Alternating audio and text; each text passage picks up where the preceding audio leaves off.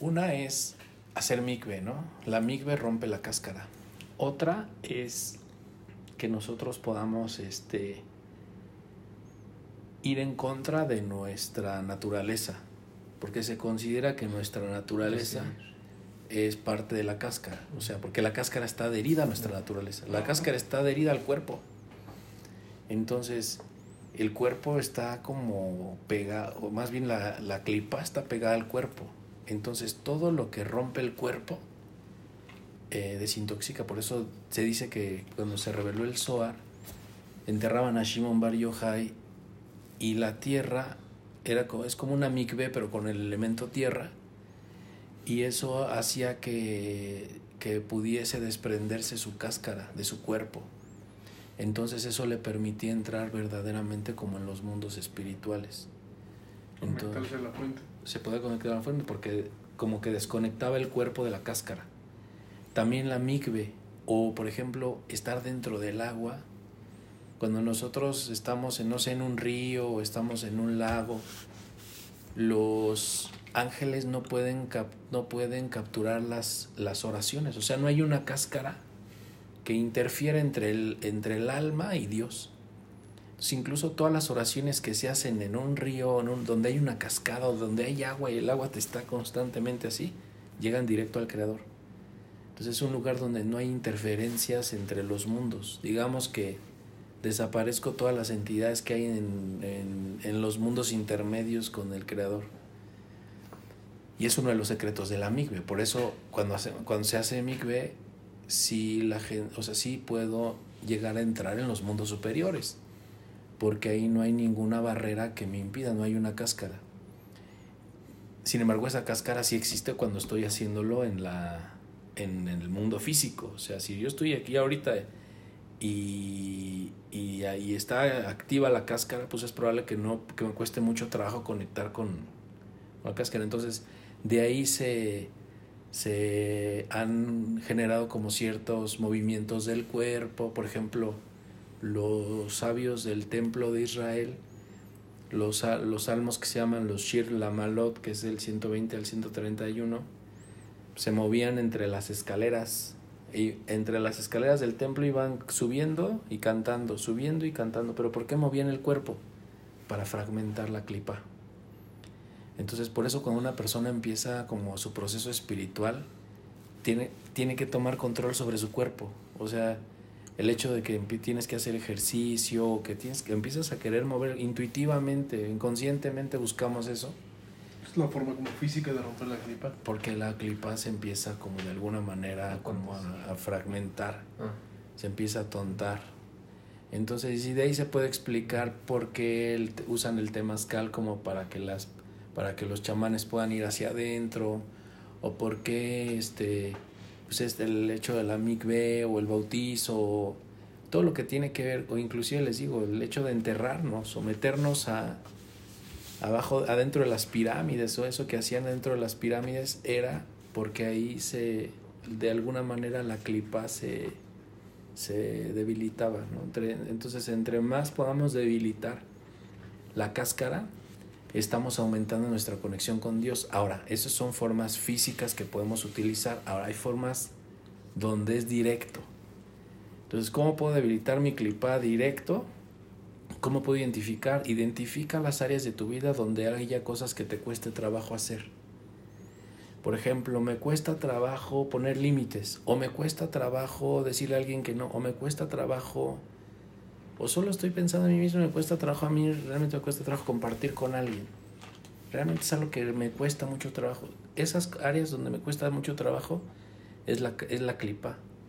Si yo voy y la rompo, por ejemplo, me costaba trabajo fluir con una persona y voy y me acerco a esa persona y le hago la plática a esa persona y, me, y, y realmente voy en contra de mí haciéndolo, la cáscara se, se fractura es la, es la forma más rápida de romperla. Y contra tu naturaleza. Se puede, a través de la migbe se debilita, a través del meterse en la tierra se debilita. Y hay muchas oraciones y meditaciones. ¿Qué es lo que tiene de especial? El agua es la manifestación física de la luz. Entonces, donde tú ves agua es la luz, pero físicamente. Entonces, cuando tú, te, tú entras en una mikve, estás metiéndote adentro de la luz, es como estar en estado de presencia. Vas a un estado de presencia sin necesidad de, de estar conectado, de estar en unidad, sin necesidad de estar consciente, sino tú vas con la conciencia de meterte en una mikve, en ese momento entras en estado de presencia, como que te, ayuda, te ayuda, es una herramienta. emociones, pensamientos. Es una herramienta espiritual que lo que hace es que automáticamente hace que Vina baje a tu vida, baja a tu mundo. En ese momento estás en un entendimiento. Hay gente que haciendo mikve encuentra la iluminación o encuentra respuestas a cosas que no entendía. O se da cuenta y dice, ah, voy a regresar y voy a hacer este cambio y voy a hacer esta corrección. Porque como la clipa se debilita porque él entra en estado de presencia, es, es como como impulsar, como si, como si yo empujara a la persona que entra en estado de presencia. Eso es la mikve. Pero cuando una persona... Pero tiene que ser con intención, ¿no? Tiene que ser con intención y, y realmente la, desde que vamos tienes que ir con la intención de que voy a hacer una mikve, ¿no? O sea, realmente voy a ese, voy a conectarme con Dios y voy a entrar en el cielo. ¿sí? O sea, es como... A despojarte todo lo Sería como, como subir a la montaña y entrar en un estado de presencia. Lo mismo que hizo Moshe y entró en estado de presencia, de unidad, en la montaña para bajar la Torah. Eso sucede en la mikve.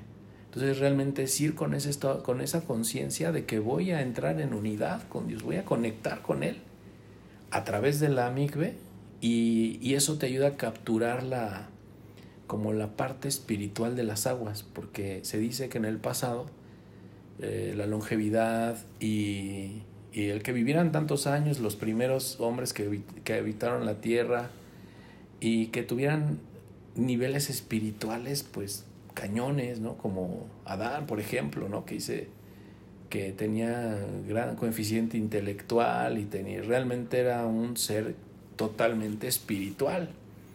Pero todo eso se debía a que el agua poseía propiedades espirituales. Entonces se dice que ellos solo se bañaban en el agua, en el todo el, cual, el agua de los ríos, sobre todo donde corre el agua, se bañaban en las cascadas. En, cada lugar tiene una, un efecto especial. La cascada tiene un efecto especial. La, el río que corre tiene un efecto especial. Si corre de, de, norte a sur tiene un efecto especial. Si corre de sur a norte tiene un efecto especial.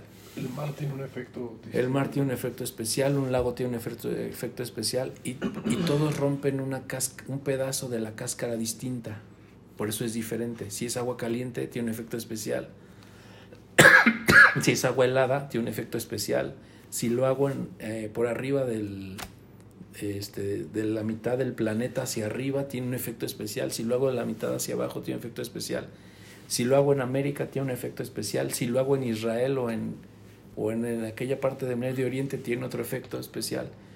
O sea, la migbe es como, son puntos en la tierra donde, donde Dios está en la tierra, o sea, realmente Dios ahí está irradiando. Entonces el hombre fue olvidando eso por la cáscara, por la, por la cáscara. Cuando nos desconectamos, olvidamos todo. Entonces se olvidó que el agua es Dios, es la presencia de Dios. Entonces, obviamente, pues ahora el agua se trata como, sí, algo que me sana, me da, me llena de, de energía, etcétera, pero, pero no se toma, no se trata como que estoy, estoy realmente bebiendo en un elixir. Incluso es el elixir de la vida eterna, ¿no? es agua. O sea, lo que me sana es agua, la medicina es agua. Lo que tomando agua me puedo alcanzar la iluminación. cuando los rabinos, o bueno, los judíos más bien toman agua, hacen una oración, es también en ese sentido. Bendito eres tu Dios, Rey del universo, que has creado este mundo con tu palabra. Si haces esa oración en el vaso, te la tomas y eso te... ¿Así en español o en hebreo o da lo mismo? Es, intenciona la, solo es como la intención. Acuérdate que la intención es la presencia de Dios. Bendito eres tú, Dios Rey del universo, que has creado este mundo con tu palabra y lo tomo. Y lo que hace es que lleno las partículas del agua de la presencia de Dios y al tomarla me empieza a producir como... y empieza a romper mi cáscara. Sobre todo eso, rompe la cáscara de la persona. Entonces, eh, esa era una forma en la que en la que se iba debilitando la clipa, se va debilitando la clipa, se va entonces los que estudian Kabbalah Estudiar el Zohar rompe la clipa. Que si en la noche es porque se rompe la clipa, porque tengo sueño, entonces ahí estoy rompiendo la clipa. Se va debilitando, se va debilitando, se va y eso va haciendo que cada uno de nosotros pueda entrar en estado de presencia más fácil. O sea, todo el trabajo espiritual del Zohar es romper la clipa o debilitarla. Por eso tiene tanta fuerza el, el Zohar, porque dicen es, este libro es como si estuviéramos entrando a Seirampin. Y es todo, estamos, hace cuenta, estamos en, en, una página, estoy en GSED, en otra le cambio otra porción y estoy en Gibura, le cambio otra porción y estoy en Tiferet. Y esa energía va rompiendo mi clipa, va rompiendo mi clipa. Entonces la energía que empieza a fluir, que nos empieza a renovar cuando estamos hablando, cuando estamos estudiando, esa energía es este es, entro en Seiram, entro en Seirampin, realmente entro en las aguas del, del, Eterno. Por eso tiene un poder. No es un libro como tal, sino es esto capturó la energía de Seirampin. Por eso incluso los en Shabbat los sabios empiezan a cantar Bar Yochai, no sé si han oído esa canción. Dishantaba Shecha. Es una canción donde invocan el alma de, de Shimon Bar Yochai porque eso los conecta con el reino de Serampín a través del Suar. Entonces, conectas con el Suar y es como ya, nos, ya estamos elevados en Serampín y estamos, es, es una mikve. Es una mikve espiritual la que hacemos con, el, con la lectura del Suar, porque estamos capturando la energía de, de Serampin. O sea, estoy entrando en la. Es como hacer una pequeña mikve, es como capturar esa energía. El sol entonces nada más te deja a nivel de Serampin, no, lleva, no llega ni a Binah ni a no. Te, te, empieza a conectar con Serampin, la energía de Serampin te empieza a limpiar, tú empiezas a alinearte y si tú empiezas a poner en práctica lo que está en el Zohar, pues es probable que vayas más arriba, ¿no? Puedes subir a Binah. Según los sabios, Keter, Jochma y Binah no lo tocamos o sea, llegamos hasta Gesed. Moshe fue hasta que llegó a Binah, ¿no? Y ya, párale de contar, ¿no? Según ellos. Y el Mashiach que va a llegar a Jokma y Keter, ¿no? Pues Pero en este caso Jesús, viene desde Insof. Viene desde Insof. Entonces, ¿pero qué significa eso? Ya habló, ya habló Gotland sobre eso, de que la guerra de Gog y Magog y la aparición del Mashiach. Ya ves que él, es que él tiene conexión con el Mashiach, tiene su email, o sea, él ya sabe cuándo y en qué momento. O sea, ellos creen que es una persona que está encarnada ahorita. Sí, sí. Y, pues, Pero lo que dices también es que cada época reencarna, ¿no? Porque tiene que estar constantemente, pero que hasta que la humanidad... Es que hay dos Mashiach. Está el Mashiach Ben Yosef y Mashiach Ben David. Entonces, son almas que en cada generación reencarnan, pero según lo que yo sé, en realidad el Mashiach es un código que se refiere a la sabiduría. Es la sabiduría la que redime al hombre. Entonces, no como tal es ahorita va a haber una persona, sino más bien es una enseñanza que va a hacer que las personas empiecen a despertar. Sí, ahorita que estamos en la meditación, yo sí vi a Jesús y me dijo, la cabala cristiana es lo que va a despertar al... es el Mashiach. Entonces es algo que, no sé, a lo mejor por el libro que trae el Padre, ¿no? Pero es algo que, que nosotros este, podemos usar. Cuando conectamos con, con este libro, lo que va a hacer es que nos va a romper las cáscaras, nos va a quitar los defectos, nos va a botar la impureza, nos va a botar las huellas del todo el, como cuando tomamos un café y, se llena la taza y luego la vaciamos y se queda el la taza impregnada de ah, café. Se le ha sentado el café abajo. Para leer la lectura. Ándale. Cuando estudiamos el SOAR, le limpiamos eso a la taza. Entonces la vasija se limpia. Ese es el poder del SOAR. Entonces esa es la herramienta que dejó Shimon Bar Yochai. O sea, dejó una, algo que te puede limpiar, limpiar, limpiar, limpiar, limpiar, limpiar. Sin necesidad de tener que vivir. Como la experiencia, ¿no? Eh, con la pura mikve no sería suficiente, ¿no? Me causa como conflicto de que nada más con la pura mikve se puedan romper esas cáscaras o debilitar. ¿Por qué te causa conflicto? De que si necesita... ¿No le gusta bañarse? No, no, sí. De, de ¿Le falta fe? A lo mejor, ¿no? Pero, o sea, con alguna otra tipo de actitud de dar, ¿no? Te digo que, este, la forma directa y más poderosa es que tú vayas en contra de tu naturaleza. Date cuenta cuál es tu naturaleza. Fíjate lo que estamos hablando allá abajo. ¿A qué tienes tendencias? Ve en contra de tus tendencias. y, y, de esa manera fracturas la... Es que de eso estábamos hablando con él ahorita ya, ahí en, ahí en la casa, sobre eso de que hay que... Ir contra la hay que, no, hay que como por lo que está pidiendo y con lo que viene es, es, es hay, que, hay que apurarse al proceso de transformación, porque si estas cosas así como van aumentan, no va a haber tiempo de... Puede llegar días en que no tengamos tiempo de poder estudiar las cosas como bien. Es que esto si se, si se arma la cosa fuerte en el, en el, en el Medio Oriente, va a afectar desde todos los niveles a todas las naciones. Económicamente, todo se va por ser el corazón de... Todo se va a mover, pero sí. Entonces, ir en contra de... Que eso es lo difícil, ¿no? O sea, identificar nuestra... ¿A qué tengo tendencia, no? Tengo tendencia... pero es como lo principal ir contra la naturaleza para eliminar la clipa. Pero el SOAR y la MIGBE y todo eso son herramientas. Eso te va ayudando, te va preparando, te va dando datos, te va dando, te influencia. Señales como... Te da influencia. Por ejemplo, en, da fuerza. En, Carlos Castaneda. Te impulsa. Cuando la gorda se fue a meter a hacer ceremonia, ah, se fue a hacer unos ritos a las pirámides de Teotihuacán y le dijo, y le dijo don Juan, no debes de ir a las pirámides a hacer ningún rito. Las pirámides es lo más oscuro que puede haber.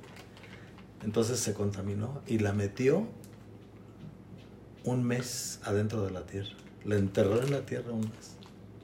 Hasta aquí. Para que se le descargaran todas las energías de las que se había ido a cargar a Teotihuacán. Este Lain también, ahorita que mencionaron, este, él comenta que, por ejemplo, cuando estuviste en un lugar contaminado de gente o estuviste con otras personas desde el punto de vista sexual, ¿no? Vete, bañate con, la intención. ¿Eh? Con ácido anítrico. Yo creo, ¿no? Y este para eliminar todas también esas cuando estés así larvas que sea por este, sexualidad encuérate y donde hay nieve ruédate. 11 veces en la nieve. Nevado de se te se te quita todo ya no hay nieve te limpia. Ya no hay nieve en el nevado es algo que hacían los cabalistas se iban a donde había nieve en diciembre solamente. y 11 veces 11 vueltas así popo al isla 11 veces. 11 veces así rueda, rueda. 11 veces por persona. 11 veces. Ya, ya, ya cayó. Eso me voy desde la puta. Ya estuvo que no, que no acabó. Ya estuvo que no acabó. 11 veces ya en general. Con 11 veces ya. No, San, Francisco, San Francisco de Asís, cuando sentía esas cosas, en, si era tiempo de verano, se arrojaba en los espineros, en las, en las plantas llenas de espinas, y se revolcaba desnudo en las espinas, delante de todos los, los frailes hiciera en diciembre, se metía en la nieve y luego se ponía plastas de hielo aquí, hasta que se le derretía el hielo ahí. ¿Y las pipas, las pipas son, únicamente nunca le pasó por nosotros? o sea, ¿son propias o también se puede, desde un punto de vista se energético? este, por el colectivo. Por el colectivo sí se puede. Pero sí, cada quien crea y alimenta sus propias clipas. O sea, si yo empiezo a ir en contra de mis, de mis patrones, me puedo incluso liberar de los patrones colectivos. O sea, en el momento en el que tú rompes la clipa, tú te vas a volver un hombre consciente y te vas a poner en presencia. ¿Y eso, eso por qué? Porque ya tomaste la responsabilidad de tu propio camino. Porque estás realmente estás asumiendo la responsabilidad de lo que Dios te manda. Estás, eso se llama completar tu tikkun, terminar tu corrección. La corrección es, es quitar la clipa.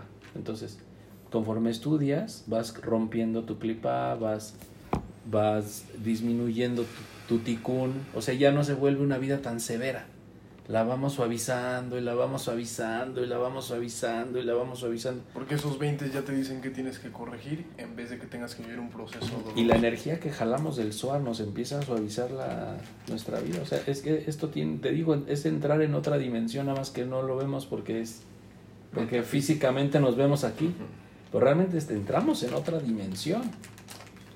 Por eso dice, cuando la clipa vio a Jabá adherirse al costado de Adán, quien representaba la belleza de arriba y vio en ellos la forma completa, voló arriba desde, desde su lugar a nivel de Malhut. Quiso adherirse a los rostros pequeños de Adán y Jabá, como antes. Sin embargo, los guardias de las entradas no permitieron a la clipa adherirse a ellos. El Santísimo Bendito sea la reprendió y la lanzó a las profundidades del mar. Entonces, fíjate, o sea, dice que... ¿Qué página es para ir escaneando y pasándolo? En los 290.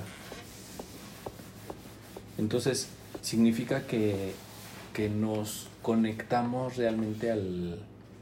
O sea, la clipa siente envidia por la unidad. No quiere que exista la unidad. O sea, la clipa es como, es, una energía viva. Sí. La clipa, las clipot. En, ¿Clipa y clipot es lo mismo?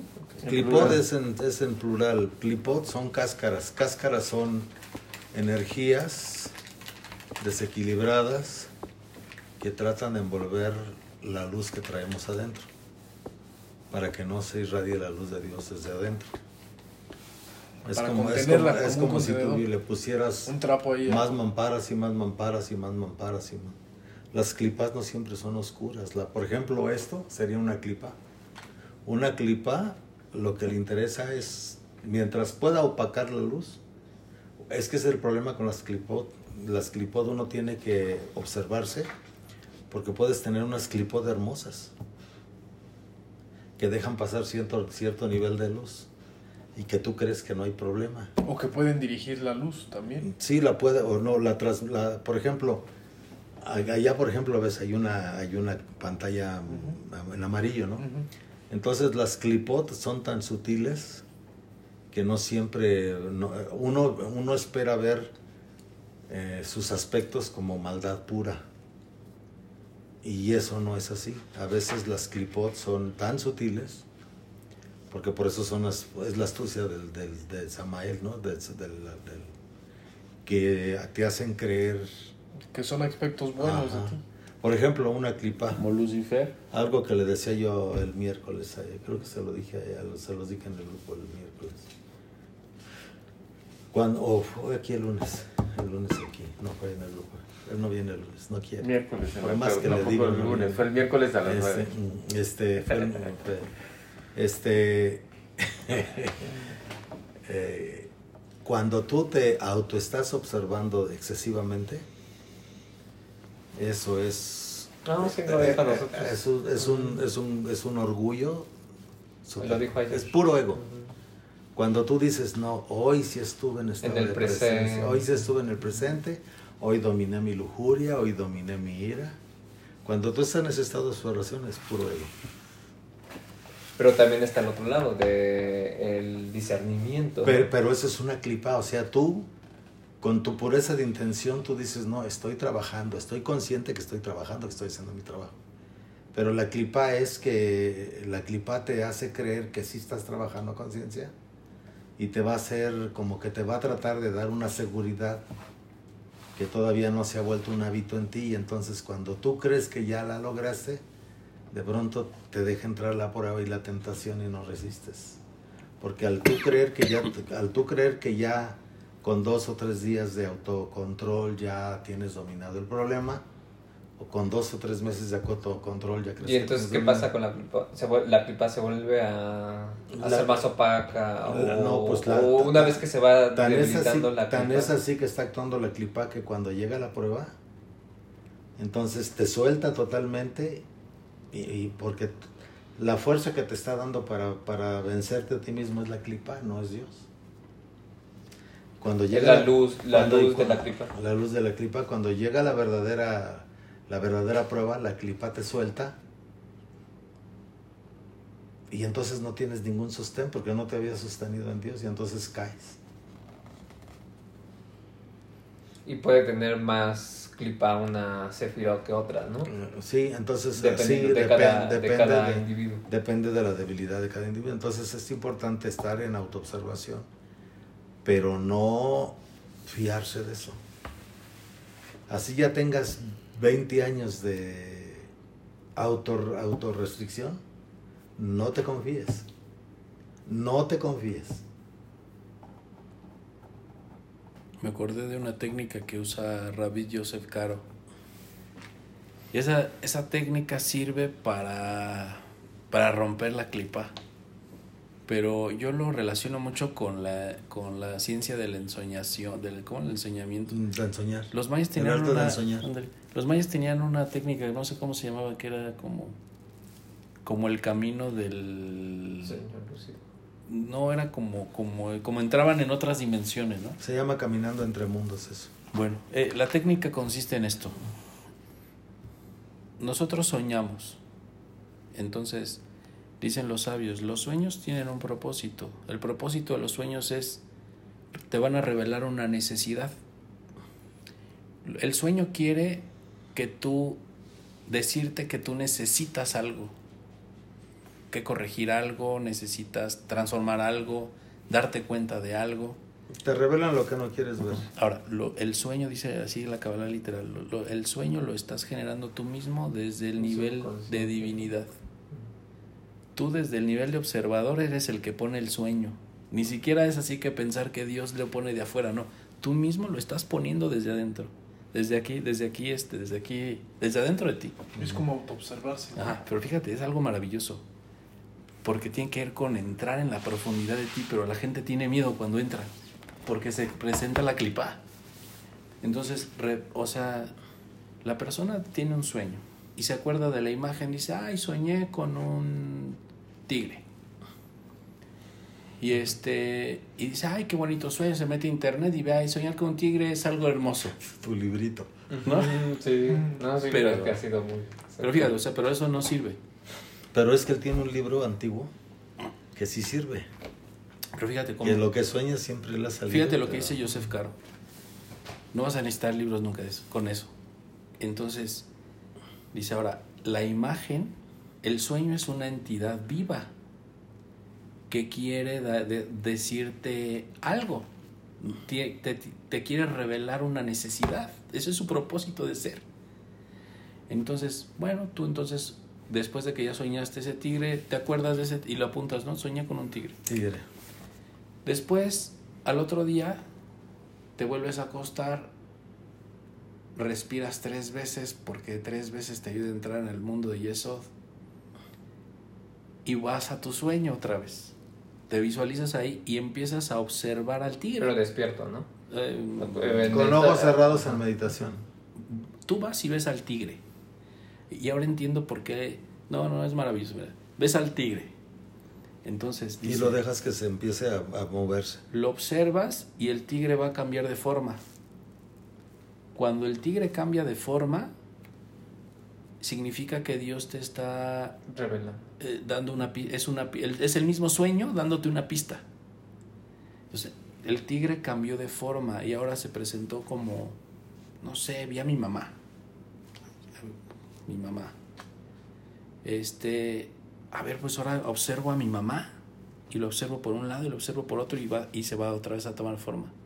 Y observo la otra forma y va otra vez y toma forma. Y lo observo y va otra vez a tomar forma y va otra vez a tomar forma.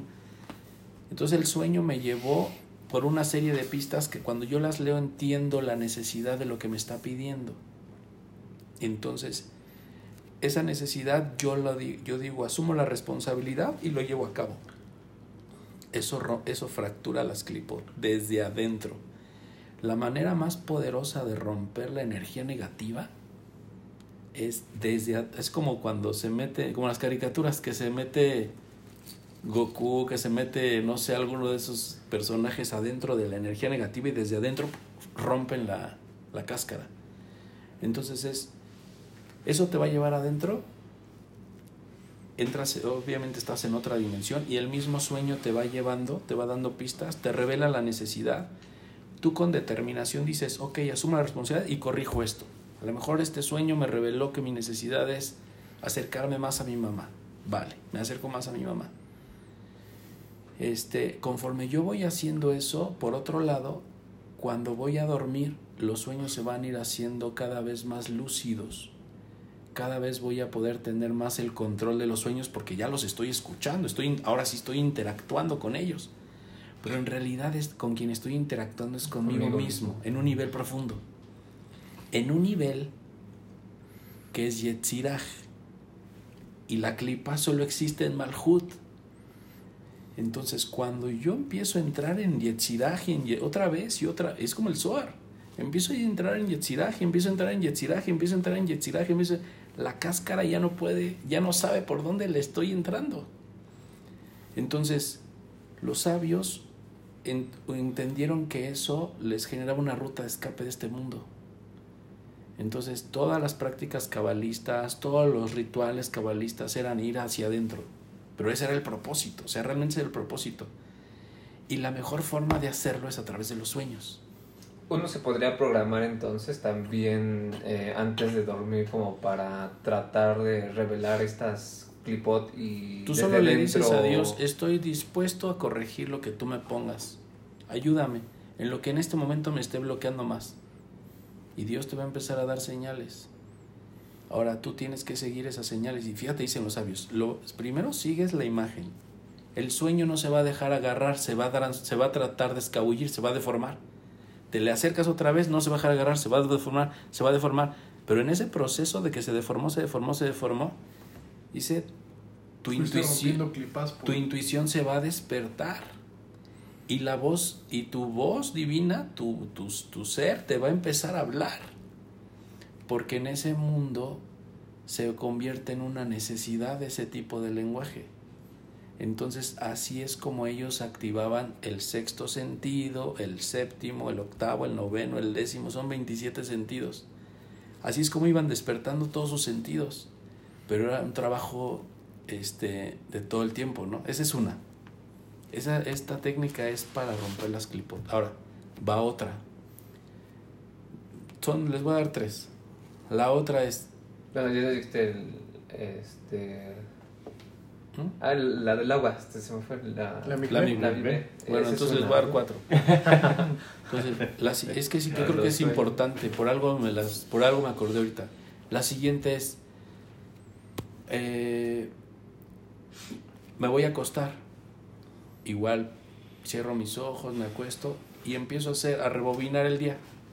Lo que hacen los, todos los cabalistas antes del día es pues ir atrás en, tu día, ¿no? Pero aquí es rebobinar es me veo antes de acostarme, me veo cuando venía en el coche de la calle, me veo cuando estaba en el trabajo, me veo cuando subo al punto donde tuve un problema entonces, no sé, me peleé con mi jefe del trabajo.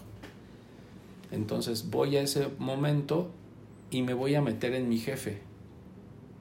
Me voy a entrar a mi jefe y voy a observarme a mí desde mi jefe. Entonces me observo a mí y digo, no, pues sí reaccioné como un neandertal, como un animal, como, o sea, sí fui un canijo. O sea, yo pienso que soy un iluminado. Y soy un... Y entonces, y empiezo a, autoobservarme, pero desde otras perspectivas. Eso puedo llegar a desarrollarlo a tal punto, bueno, hay, hay sabios que lo llegaron a desarrollarlo a tal punto que se metían en el árbol que estaba junto a ellos y lo observaba desde el árbol, o, te, lo observo desde el pájaro que iba arriba, lo observo. Bueno, empieza todo, me meto en, en la otra persona y me autoobservo. Entonces, reflexiono sobre ese evento, y a, partir de ahí es donde genero mi teshuva, ahí es donde empiezo a hacer mi arrepentimiento.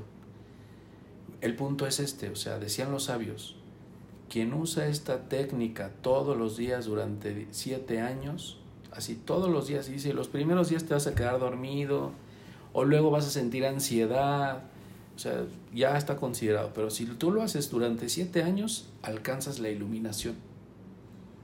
Eso así simple, es súper simple sin usar nombres divinos, sin nada más lo único que tienes que hacer es... Porque es identificar todos tus clipas desde su origen. Llega un desde momento, el observador. Llega un momento donde te observas de tal forma y estás dispuesto a corregir de tal manera que el creador empieza a darte chance de autoobservarte de formas inusuales, totalmente inusuales. Te vuelves viento y desde el viento lo observas. O te vuelves tierra y desde el y tú eres la tierra, tú eres la flor que está observando el evento.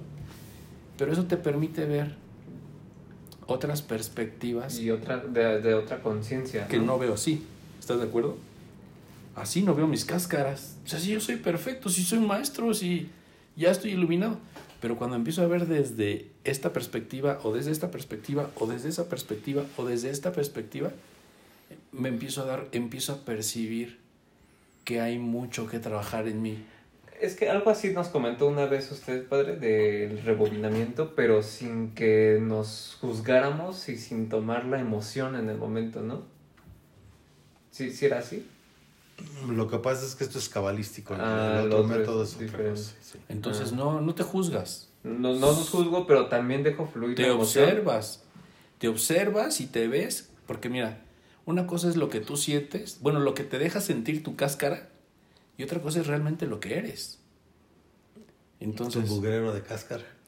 Tu cáscara te hace sentir una cosa y otra cosa es la que la gente a tu alrededor sabe que eres. Esta técnica te permite realmente... Porque aparte desde los ojos de cada quien hay una perspectiva distinta. Obviamente es muy diferente la perspectiva de ti mismo desde dentro de ti que la perspectiva que yo tengo de ti desde acá afuera. Es y, y, es que ya mata el ego desde el origen porque ya entiendes que tú no, no, debes tener perspectiva de ti. Eso, eso fomenta la conciencia de unidad. Pero una vez que lo ejercicio una vez que lo identificas ya te programas para no seguir esos patrones en tu vida diaria, tu, ¿no? Tu oración de Teshuvah, tu Hitbodedut, cambia. Porque te das cuenta de cosas que no habías visto. Entonces dicen, si siete años haces esta técnica, alcanzas la iluminación porque fracturas las clipot. Esa es la tercera forma. La cuarta forma es esta tú vas a, a un... te paras enfrente de un espejo como este. Bueno, es una ventana, pero te pasas enfrente de un espejo, te quedas viendo al espejo, sales de tu cuerpo y te metes al, al reflejo que está en el espejo. Después te observas desde tu reflejo que está en el espejo, observas tu yo verdadero y te sales de ahí te regresas acá y empiezas a jugar así. Eso te permite que eventualmente podamos entrar en los sueños y nos permite ver las cáscaras en un mundo donde no hay leyes espirituales como tal. Aquí sí hay causa y efecto y todo eso, ¿no? Entonces, eso hace más complicado el proceso de, de, de corrección de una persona. Pero en los mundos espirituales realmente no hay este, no hay como tal una, las leyes espirituales no están así. O sea, en los mundos espirituales tú truenas un dedo y se mueven las nubes. Tú te echas un brinco y vuelas. Entonces, aquí el punto es que cuando empiezas a trabajar eso, la luz te permite empezar a brincar al, al mundo de los sueños con el propósito de entender que vas a comunicarte con el sueño como tal. Que inclusive dicen los sabios, si una persona entendiera que el propósito del sueño es revelarte una necesidad de tu es tú mismo, eres tú mismo revelándote una necesidad tuya, entonces la luz te permitiría tomar el control de tu sueño. Puedes llegar a algún punto en el que rompas tantas clipots que ya ni siquiera necesites los sueños para hablar contigo mismo, así directamente decirte sin necesitar defecto tal corrección. Es cuando llega la iluminación. Esa es la iluminación. Y es, y pero ese es el camino ese es el camino. Por eso algunos sabios eh, llegaron a ese punto de limpiar cáscaras, limpiar cáscaras, limpiar cáscaras, hasta que dijeron, este mundo es un sueño, el otro también es un sueño. Entonces, realmente estás viviendo en un sueño. Veo una persona que está muerta, pues rezo por él y se despierta. Porque cada vez te vuelves más observador, te sales más de ti mismo, de tu ego, de tu naturaleza y ves más desde afuera, cada vez más lejos. Vas entendiendo que si en el sueño pudiste modificar la realidad así, en este, en este mundo lo puedes hacer igual. ves todas las dimensiones tuyas al mismo tiempo. Porque vivimos en varias dimensiones al mismo tiempo. Entonces, tienes esa capacidad. Te mueves en, todas esas dimensiones. Nos permite unificar todo. Entonces, ¿Esas dimensiones son las esferas? Si es que las esferas dentro de una esfera hay otras dimensiones y dentro de esa esferita hay otras miles de dimensiones. Es infinito eso. O es como tu alma que tiene las cinco partes de tu alma unificarlas o ver todas en dónde está tu alma y, y, qué te está rodeando tu mundo. En una de esas está el plano astral, que es el de los sueños, donde tú puedes controlar todo eso, ¿no? Algunos cabalistas hacían este trabajo con, como Abraham Abulafia cantando el, palabras de la Torá, o, pero en realidad el objetivo era justamente eso, o sea, como unificar los mundos como reunir las, las chispas, pero desde el mundo de, de Yetzirah. Entonces lo podemos hacer con el Zohar, pero lo podemos también trabajar así con los sueños, ¿no? Eh, había una persona que, justo ya Rabí Yosef Caro, usaba ese de rebobinar y en ese momento de empezarse a autoobservar de muchas formas, inclusive no solamente cuando la regaba, se autoobservaba cuando rezaba y se veía desde afuera.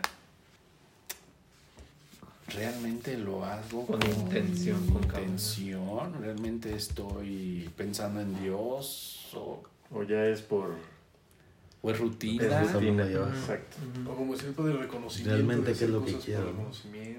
Y, entonces te das cuenta que no hay límites, te puedes observar de formas, pero eres tú mismo, pero dándote otras, otros niveles de percepción. Entonces, la forma más difícil de confrontar tus clipas es, es hacerlo desde afuera. Porque desde afuera las clipas están diseñadas como si diera una malhut. Todo malhut es una clipa. Es una clipot. Todas las clipot son todo malhut. Entonces, por esa razón es entrar adentro y desde adentro las debilitas. Es como, como la película de Matrix. Ya ves que, está peleando contra el malo. Se le mete y desde adentro lo revienta. O como si a un fuego le dieras más luz, más luz, más luz, pues hay un punto en el que ya la clipa ni siquiera se ve. Como dijo el padre, o sea, hay clipas que son tan bellas, tan sutiles que nunca te vas a dar cuenta. Es, es tu orgullo, pero muy sutil. Una telita así, delgadita, que apenas... Cada vez que entra, por ejemplo, el trabajo del lo que da Goslan de hablar con el guía, es entrar ahí eso. El protector interior es entrar ahí eso. Ah, Tiferet. ¿No? Porque sí. Bueno, sí, pero lo haces desde Tiferet. De, desde Malkut, de, de, de, desde el, entras al Tiferet de, de Yetzira. Mira, oh, no sé si les platiqué de Leonardo, el de Morelia, cuando yo les di la... Cuando yo les di lo del protector interior, porque Miguel tiene protector interior y bueno, Leonardo. Leonardo entró, Leonardo entró y empezó a visualizar cartas del tarot. Y yo le dije, no te metas con eso porque si no sabes, no, no estaba todavía purificado el, el, Leonardo, ¿no? Se metió y vio la, carta, la clave 15 del tarot, que es el diablo. Lo vio y eh, se aconseja que cuando uno habla con una energía, uno no debe de hacer ningún contrato con esa energía si el guía interior no te dice que sí. Entonces uno entra y mm, le dice uno al guía interior, hace toda la prueba de, con el protector interior y le dice al protector, él le dijo al protector, tráeme al diablo, y le trajo al diablo. Y él lo hizo porque él quería vencer su diablo, ¿no? Pero no estaba purificado. Entonces le aparece el diablo y empezó a hablar con él. Y se le olvidó decirle al protector, empezó, quiero que me ayudes en esto y en esto, quiero dominar ciertas cosas de mi sexualidad y quiero dominar esto, pero y le dijo al diablo, sí, a cambio de mm, yo te doy ese, yo te doy el control, pero tú me das a cambio esto, ¿no? Y él no habló con el, no habló con el protector interior. Ah, estando ahí presente, no le preguntó. Al protector me das el, me das el, el visto bueno, ¿no? Porque el protector interior puede decirte no, o puede decirte sí, o puede decirte decídelo y yo y me preguntas pues si te dice no es no, pero él no consultó, entonces al, el diablo le puso a él en la, en, en, la, mano izquierda le puso un pentagrama con la punta hacia arriba. La cosa es que cuando Leonardo regresó de la meditación, sí le empezó a llegar dinero y muchas cosas, pero por otro lado empezaron a llegar cosas terribles, terribles, terribles. Y eso fue en un plazo de ocho días. Cuando yo llegué a Morelia me dijo, padre, me está pasando esto. Le dije, tienes que entrar ahora adentro, habla con tu guía interior, háblalo, no le comentaste, pídele disculpa, habla con tu protector y dile que de mi parte te, le pido a tu protector interior que, que, este, que te traiga la clave 14 del tarot, que es San Miguel Arcángel. Cuando se presentó San Miguel Arcángel, tal como está en la carta, así haciendo la alquimia de las dos vasijas de agua y le dijo Miguel Arcángel, yo no te puedo ayudar porque tú, te, tú no, no, no le pediste permiso a tu protector, o sea, te dejaste llevar de tu ego, de, tu ego, de lo que tú querías, se te olvidó que tenías un guía. Y no te puedo ayudar, estás comprometido con el diablo. Entonces él se le vino a la mente, y, o sea, la luz siempre está iluminando, ¿no? él se le vino a la mente. Si tu ojo te hace pecar, arráncatelo. Si tu brazo te hace pecar, arráncatelo porque es mejor entrar cojo, manco al reino de los cielos que con todo tu cuerpo a la ajena del infierno. Él oyó esa palabra y entonces lo que hizo él fue, le quitó a San Miguel la espada y se cortó el brazo izquierdo en la meditación. Se cortó desde el hombro, se cortó el brazo en la meditación. Y él sintió el dolor físico cuando se cortó el brazo en la meditación. Y en ese momento sintió como como que empezó a, como que, lo, como que empezó a, ver agua azul y empezó a subir el agua desde los pies, así hasta que lo cubrió totalmente el agua azul, transparente, cristalina, y ahí Miguel. Y en el momento en que lo cubrió, en ese momento se rompió todo el asunto de, y le dijo Miguel Arcángel, gracias a la decisión que tomaste de hacerle caso al Padre, de, de renunciar a lo... A, a, tu brazo, se rompe el compromiso con el mal. Uy, después de eso le empezó a ir muy bien. No podía tener familia su esposa y este y ahora ya tiene dos muchachos, tiene su, empleo muy, su empresa muy grande de es soldador, levanta esas cosas en las escuelas, los techos como así, de soldadura, le está yendo muy bien a Leonardo, pero tuvo esa experiencia. Entonces, siempre que entramos, siempre que cerramos los ojos y entramos a nivel alfa, entramos al estado onírico, que es, que es, el estado del mundo astral. Y el astral tiene muchos niveles. Tiene niveles de oscuridad y tiene niveles de luz. El bajo astral y el alto astral. Entonces, el secreto para estar en el astral, o sea, la migbe, en ese baño de luz, es tu intención, es lo que te conecta, ¿no? Por eso a ti cuántas veces te he dicho, háblalo con tu guía, háblalo con tu guía, háblalo con tu guía. Y por lo regular, en el caso de la meditación del protector interior, como se las di a ustedes también, creo se las en aquel tiempo, una de las cualidades es que entre los protectores interiores no puede haber contradicción. Si son protectores de Dios, no puede haber contradicción. ¿Contradicción con quién? ¿De qué? Eh, por ejemplo, yo ya te dije lo que le vas a decir a tu protector. Mm. Si tu protector es de luz, yo ya sé lo que te va a contestar. O sea, contradicción entre un guía externo con un guía interno. O, contradicción entre... Puede haber... Puede, puede, tu protector puede mejorar o puede advertir. Puede, puede decir, por ejemplo, tu guía exterior te está dando esta técnica, pero hay este peligro. Dile a tu, a tu guía. Nunca va a haber contradicción, nunca va a haber... Un, un protector interior nunca te va a decir, nunca va, a estar, nunca va a estar de acuerdo contigo que la mendiga vieja del otro lado que te echa la, la basura diario. Un protector interior no va a hablar mal de otros, no va a hablar mal de otros protectores, no va a estar de acuerdo en condenar a la gente y en juicio. Eso es una característica de los protectores interiores. Es afín a la luz completamente. Sí, sí. Entonces, por ejemplo, lo que él está diciendo es que lo que, lo que, lo que está surgiendo desde adentro, estás en el plano astral pero estás desde la luz divina que está dentro de ti, no estás hablando. Bueno, el protector interior es una manifestación del, del, ser que está dentro de ti también, es de la parte de Dios. Son diferentes maneras, ¿no? Pero eh, estas, este método de la Kabbalah se me hace muy, muy práctico, ¿no? Por ejemplo, yo manejaba, yo en, algunos cursos manejo cómo meterte en una piedra y si te sientes piedra. Cómo meterte en una hoja de, de una planta y te sientes la planta el método Silva, ¿no? Cómo meterte en un... Sí, eso lo aprendí con mi maestro en el método Silva, sí. ¿Y cómo puedes conocer o conectar con tu, con tu guía interior? Por ejemplo, yo nunca lo he visto, nunca he conectado con él. Hazlo con la cábala. Yo creo que lo que pasa es que lo, de protector, lo del protector interior tiene que ver con alquimia y tiene que ver con cábala, pero sí este, parece que el, el que descubrió esa técnica al final se, se contaminó entonces el campo morfogenético está un poco contaminado, a menos que seas muy diestro para el protector interior. Yo tengo libretas enteras de lo que el protector interior me ha dicho.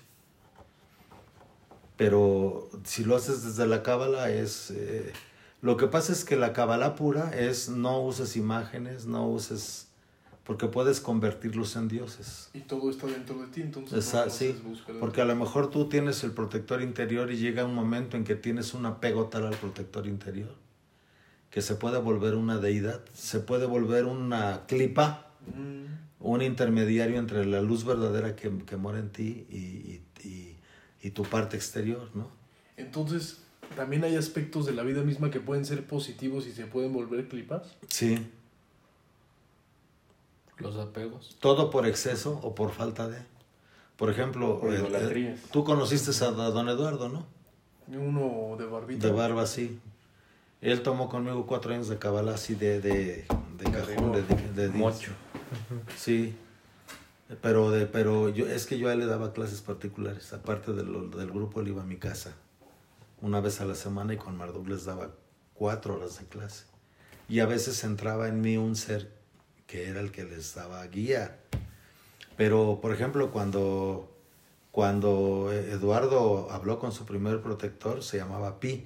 O sea, ¿puedes tener distintos? No, es que los protectores van a cambiar siete veces. Conforme va subiendo la Sefirot, desde, la, desde esa metodología. Porque ya necesitas uno más alto. Pero cuando llega el otro más alto, entre el, cuando se va el primero y llega el segundo, hay un periodo como de 90 días que son terribles para la persona. Porque el protector lo que hace, el primer protector se integra en tu ser. Porque son tus energías al final de cuentas. Se integra en tu ser y puedes pasar por una noche oscura terrible de 90 días mientras aparece el siguiente. Aunque ya haya aparecido, pero el proceso de cambio de energía y con la cábala es otra cosa. Por eso digo, es mejor seguir. El otro se me hace más complicado. Yo, lo, yo tengo mi protector y todo, pero se me hace un poco más complicado. Pero puede haber, por ejemplo, ese apego con un guía que ya, ya te apegas tanto otro, pero te apegas y no quieres dejar ese, entonces es, ahí donde... Ajá, sí, entonces ha llegado el momento de avanzar. Y entonces, entonces tú puedes hacer que, que la clipa empiece a tratar de contaminar, son fuerzas satánicas que tratan de contaminar, de opacar la luz del protector. Le mando el de este Ghostland, por si. Sí. El del protector interior de Ghostland. Es importante no mezclar. El otro sí, pero el otro está basado como en. como que este hombre pertenecía a la Orden Rosacruz o algo así. Pero al final terminó casando gente gay y todo eso se desvió. Desde la parte clipótica se desvió feo, feo, feo. Entonces contaminó el, contaminó el campo mm. morfogenético, ¿no? Entonces, este... Por eso en los sueños no te conectas realmente ni con tus... No trabajas con tu sombra, no te conectas con ningún tipo de entidad. Lo único que vas buscando es dentro de ti, incluso lo que tu sueño quiere que tú entiendas y hagas. Sí, te apegas a tu puro sueño. Te apegas a ti mismo. Pero y desde el punto de vista cabalística, cabalístico, por ejemplo, que los sueños lúcidos también está permitido en la cabalá poder actuar en los sueños ya con Esa es la idea. Pero en cabalá, o sea, sí, porque todo está dentro de ti, o sea, no hay nada externo. O sea, que pues. ya manejas Conforme tú vas despertando y trabajando contigo mismo, eso lo vas a hacer de manera natural, porque se van a despertar esas. Un sueño lúcido es la puerta al viaje astral, consciente. Cuando tú puedes cambiar algo, si tú lo cambias en el sueño, cambia afuera. Si tú lo cambias en el sueño, cambia afuera. Si tú lo cambias en una visualización a nivel astral, cambia afuera. Fíjate, yo estaba reflexionando. ¿Cómo fue que pues el faraón estaba buscando a alguien que le interpretara su sueño de las siete vacas flacas y siete gordas, ¿no? Y pues buscó a los magos de Egipto y todo ese rollo, pues no le supieron dar, ¿no? Y, y, se supone que Joseph le supo interpretar su sueño. Y yo estaba reflex estaba justo preguntando con esa técnica, estaba preguntando cómo le hizo para, interpretar. para interpretar el sueño. Ah, se entró en el sueño del faraón mm. y empezó a observar el sueño del faraón. Y el mismo sueño le reveló la necesidad. Se metió en las vacas gordas, se metió en las vacas flacas para saber qué es de qué se mm. trata. Lo observó desde el faraón, lo observó desde pues desde todos los ángulos de lo que había ahí. Por eso, cuando tú vas con, un, con una persona que realmente sabe, de sueños, no se va a un libro o no se va a internet a decir, ah, soñé con un tigre y ya ese es el significado, ¿no? Esa es la cascarita, esa es la clipa.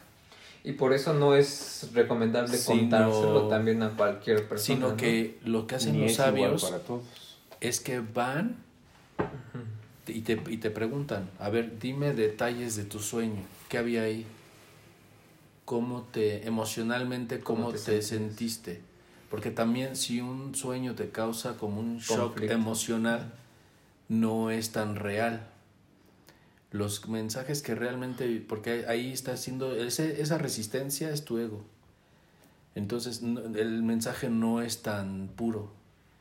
Cuando el mensaje es puro es que tú simplemente lo recibes. Hay, hay, muchas hay muchos como detallitos ¿no? en el sueño, pero bueno, tú solo lo recibes y, y no reaccionas.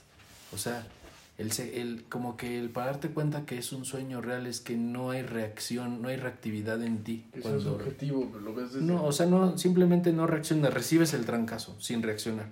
Cuando tú reaccionas con miedo, reaccionas con... Hay un patrón de creencia que está interfiriendo. Hay clipas que no quieren dejar. Ese, esa clipa no te va a dejar, no te va a dejar ver realmente qué es el sueño, ¿no? Entonces la persona que sabe te va a preguntar todo ese contexto.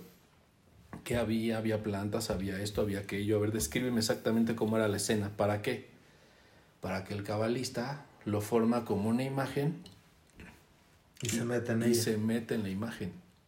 Y desde ahí eso sería como lo que hace Albert Goslan, yo lo veo así más o menos, porque he visto algunos videos, no, la verdad es que no, no me he metido mucho, pero él destripa las, las, los nombres de Dios. ¿no? sé, un Aleph, pues saca la Yud, la Baf y la Yud. Y, pero se mete en la energía para ver qué siente con esa energía. ¿Qué siente con La destripa, ¿no? Para que en, en los sueños es lo mismo para ver cada aspecto y tener más una visión más completa. Entonces se mete, vende aquí, vende acá, vende acá, vende acá y te dicen, ¿sabes qué? Tu sueño te quiere decir esto. Eso es, eso es la sabiduría, eso, son, eso es ser sabio. O sea, ser sabio es entrar en los mundos espirituales, aunque dicen los sabios, o sea, tiene más nivel un sadik que un sabio. El sabio es el que viaja entre los mundos. El sadik es el que guarda la Torah, ¿no? Entonces, que no se trata como, como solamente de meterte y viajar entre mundos, sino se trata de que realmente puedas encontrar y desmenuzar y ver tu propio camino. De eso se trata, de que descubras tu camino.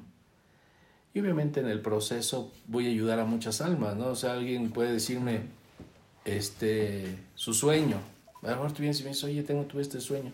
Ah, pues lo podemos entender en una meditación y podemos ver qué, qué te quiere decir el sueño, ¿no? Pero realmente no, como que no es el objetivo, como interpretar los sueños de otros, sino más bien es como descubrir mi propio proceso y desmantelar las clipas.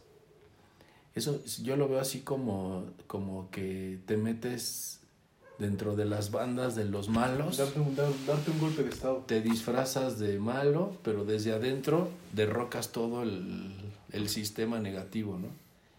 Algo así es lo que vas en los sueños, o sea, es una forma en la que Dios dejó un... Hay un, hay un proverbio que dice que todo en esta vida tiene luz, inclusive el momento más oscuro no es oscuridad completa, hay luz en esa oscuridad.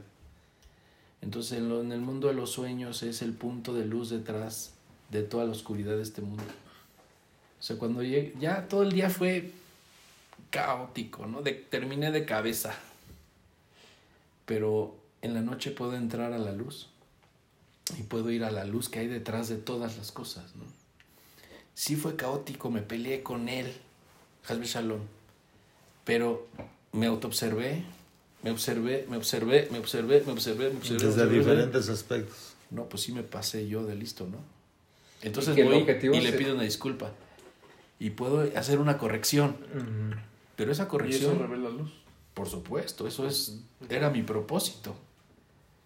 Pero si no lo me hubiera observado de esa manera, no hubiera realmente, no hubiera, nunca hubiera nacido en mí un deseo. Y es un entrenamiento que te lo va también favoreciendo para cuando estés en el, en el ahora, ¿no? Y que digas, tengo que entonces estar ahorita como te va, observador. Te va y no estar reactivo a, esa circunstancia, ¿no? Te va dando conocimiento de ti mismo. Y el conocimiento es poder sobre ti. Porque el chiste es que tú te domines a ti. Pero entre más